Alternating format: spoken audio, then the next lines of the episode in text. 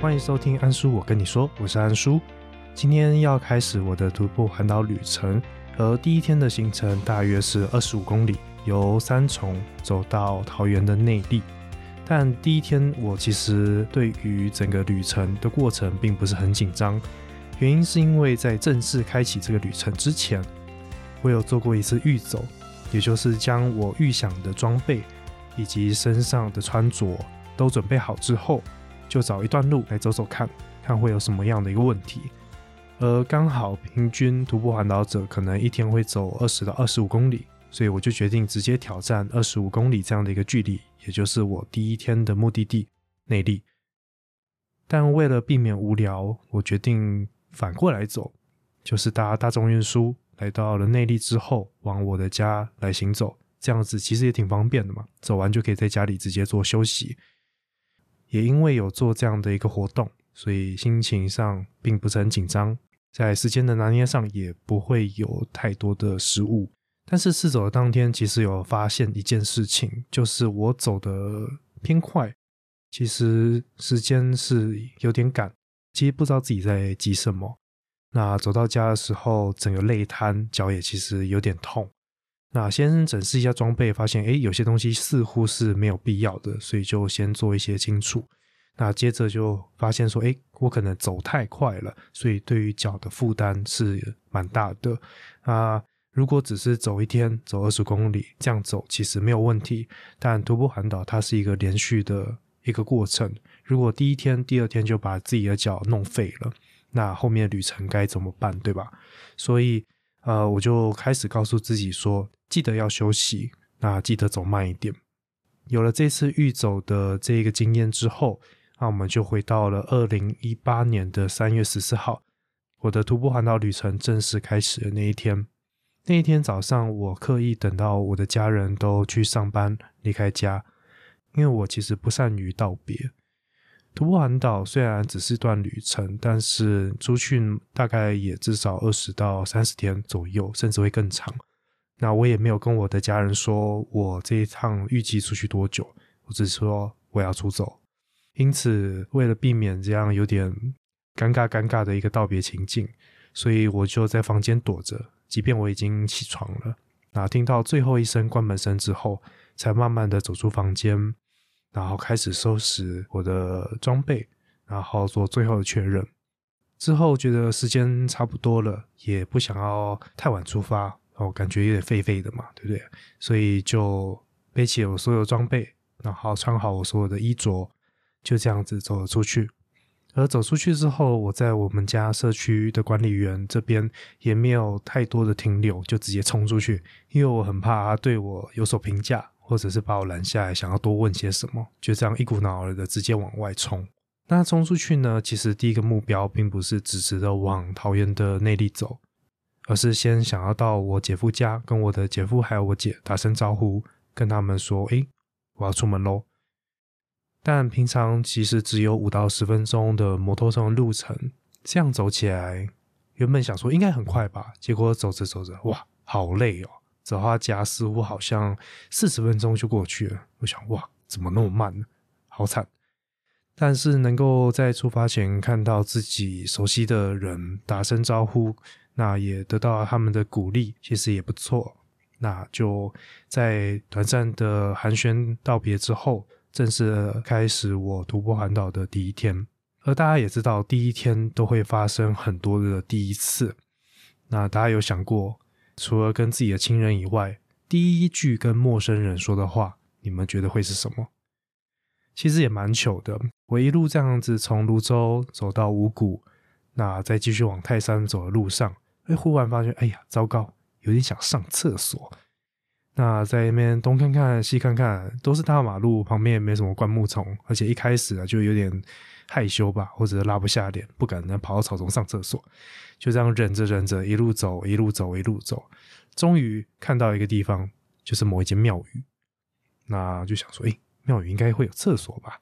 就走走走，跑进去。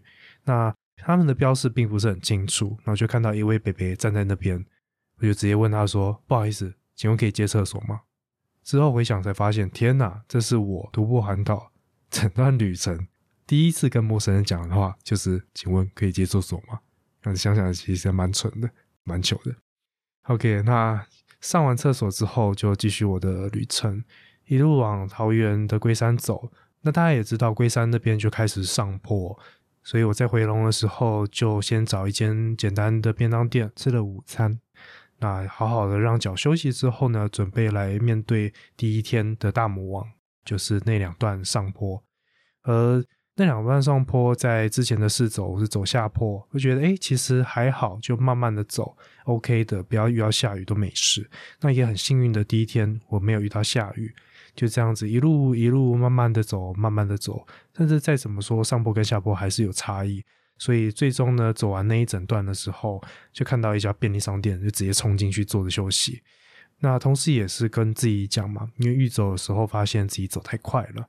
所以也强迫自己的休息，坐在那个便利商店发发呆，然后想一想，说：“哎，我真的走出来了。”就是帮自己加油打气这样子。那也在同时呢，看看时间，其实并没有很晚。那预计如果再以这样的一个速度走下去的话，我好像会提早走到我当天的目的地那里，因为当天我是跟我的前同事、我的好朋友约好，说我第一天想要在他家借宿一晚。然后也可以跟他分享一下这一个徒步环岛的喜悦，但他当跟我讲说，他当天下班之后会想要先去一下健身房，那预计可能呃七八点才会回到家。我想说，如果我一个陌生人在五六点就跑到别人家，这样子岂不是要跟他家人尬聊嘛？当时也不晓得会发生什么事情，所以为了保险起见呢，我就开始思考了另外一种可能性。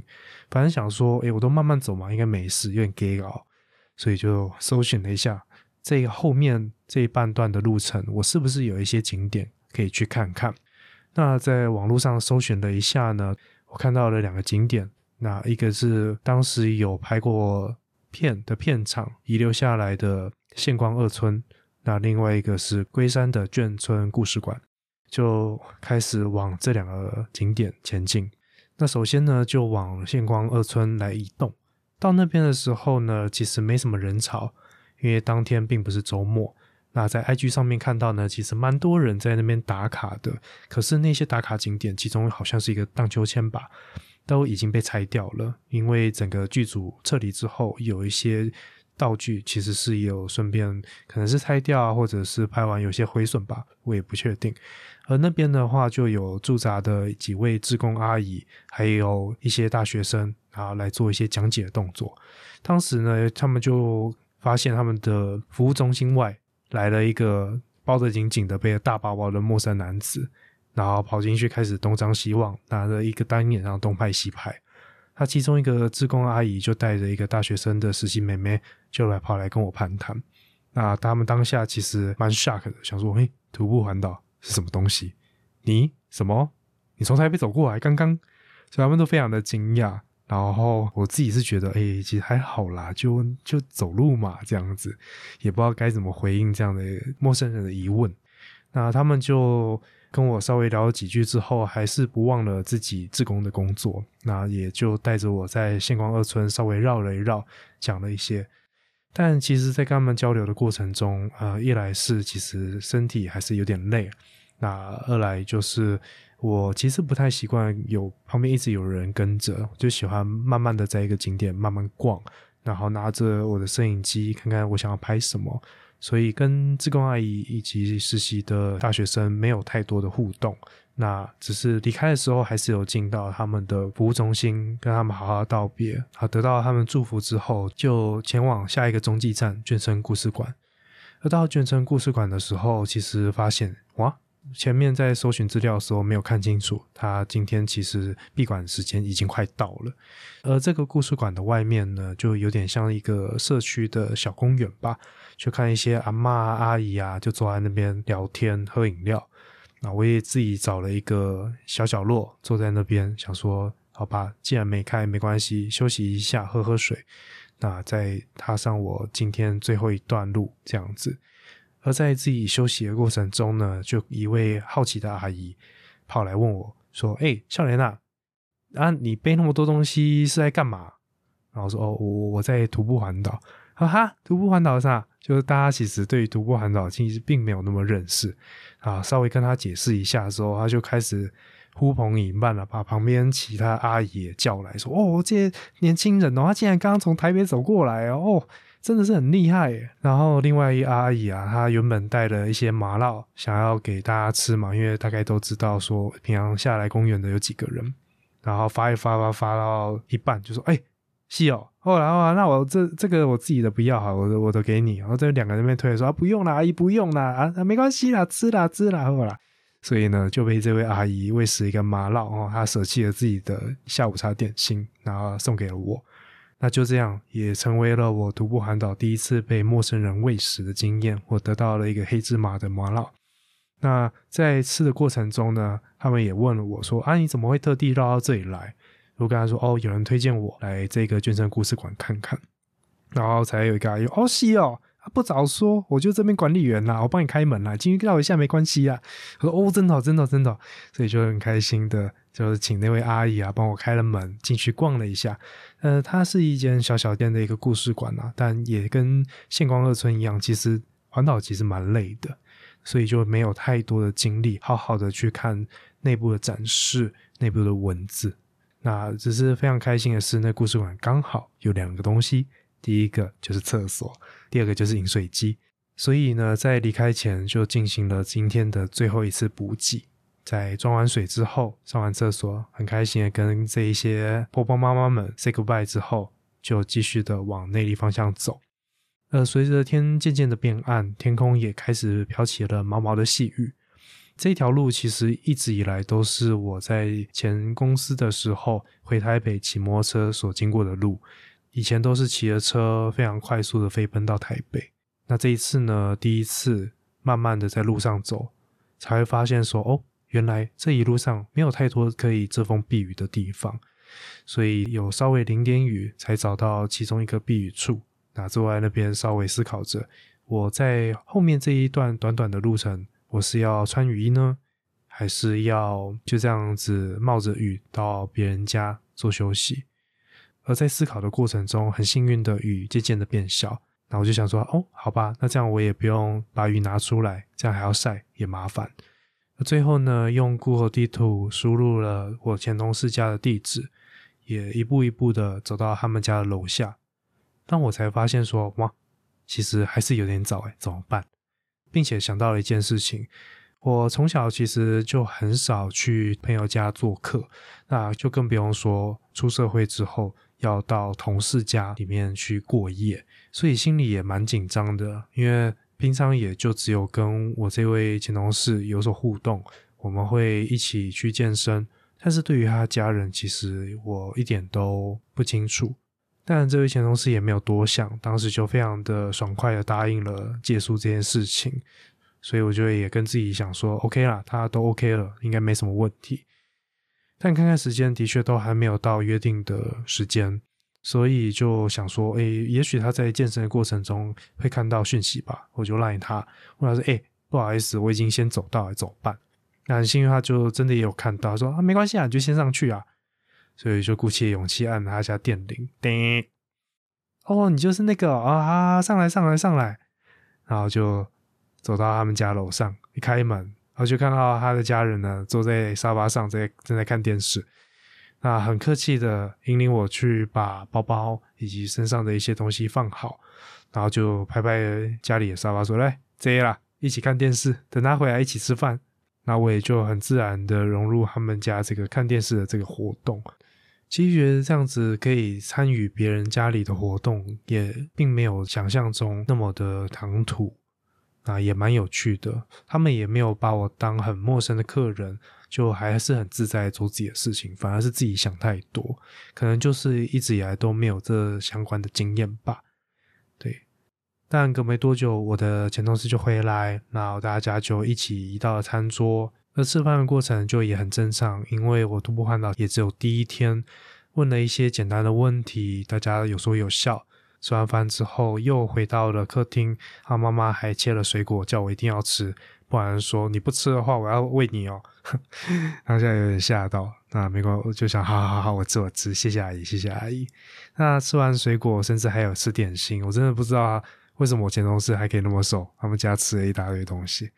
那吃完之后呢，终于就是到了就寝时间，其实也不早了，所以就呃开始轮流去洗澡。那我也进了剪头师的房间，稍微聊一下。因为在那个时候，其实他也跟我差不多年纪，对于未来也有点彷徨。他当时跟我说，也许再隔一阵子，他也会离职吧。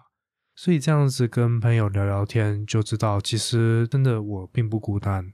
每个人在这个年纪都非常的迷惘，不知道自己的下一步在哪里。但大部分的人并不会像我一样，持续的工作没有找下一份，甚至做了这样一个疯狂的行为。所以他是觉得我也蛮屌的啦，他也很开心，在我突破海岛第一天呢，选择到他家来做客，他觉得非常的荣幸。那我也很感谢第一天有他，还有他的家人的接待。我相信呢，在学生时期所认识到朋友，跟出社会之后能够的熟识的程度，真的不太一样。但是我觉得很庆幸的一点是，我跟这位前同事到目前都还持续有联络。那定期也会互相的彼此关心，彼此加油打气，对啊，所以，所以如果出了社会能够交到朋友，我觉得大家真的是可以好好的把握。虽然不会跟学生时期一样那么深刻，但是至少在职场上能够有人吐吐苦水，然后互相的勉励，我觉得是一件很难得可贵的事情。那这个就是我第一天徒步环岛的旅程。今天就从三重走到了桃园的内力，整个路程呢是二十五公里。而下一集，也就是徒步环岛的第二天，我将会直接往竹北移动，去找正在竹科工作的硕士班同学。一趟旅程都有许多重要的第一次，而在这徒步环岛的初期呢，许许多多的第一次也发生在这几天。因此，第二天，没错，也有许多有趣、难过的第一次。究竟会发生什么事情呢？请大家敬请期待。我是安叔，感谢你听完我第一天的旅程。如果大家对于徒步环岛有任何问题、任何的疑问，欢迎大家留言，或者是在 IG 私讯我留言告诉我，我将会在未来解答大家的疑问。那今天的节目就到这边，我是安叔，拜拜。